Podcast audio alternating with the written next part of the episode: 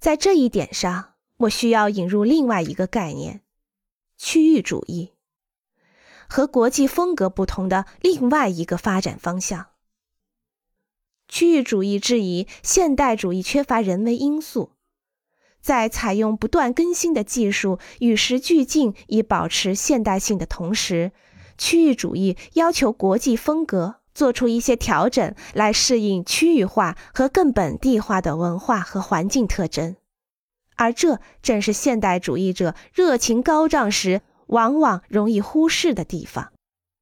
区域主义可以浪漫，也可以怀旧。因为它不是教条的排除那些温暖的人类情感。顾名思义，区域主义强调地点、特定的历史或文化区域。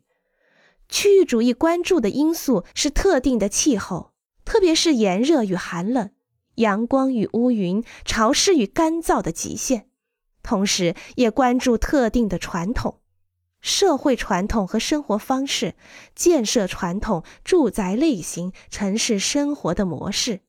当然还有容易获得的当地建筑材料和工艺。他们在操作上和视觉上对该地区都是合适的。举例来说，传统的瑞士木造农舍与该地区的多雪和寒冷特点相得益彰。但看起来和热带海岸地区就不那么匹配，而位于新墨西哥州的一个印第安人村落里的砖坯房舍，好像不适合建在南美热带雨林里。事实上，在南美洲热带雨林里，这些房舍会被雨水消蚀掉。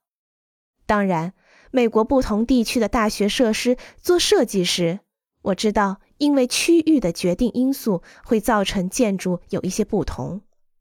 这些建筑都应该是现代的，但同时它们又应该是区域性的。俄勒冈州的一个大学建筑和新墨西哥州的大学建筑是相当不同的，但是今天的许多建筑师接受的教育却是不要太关注周围环境和谐及区域主义。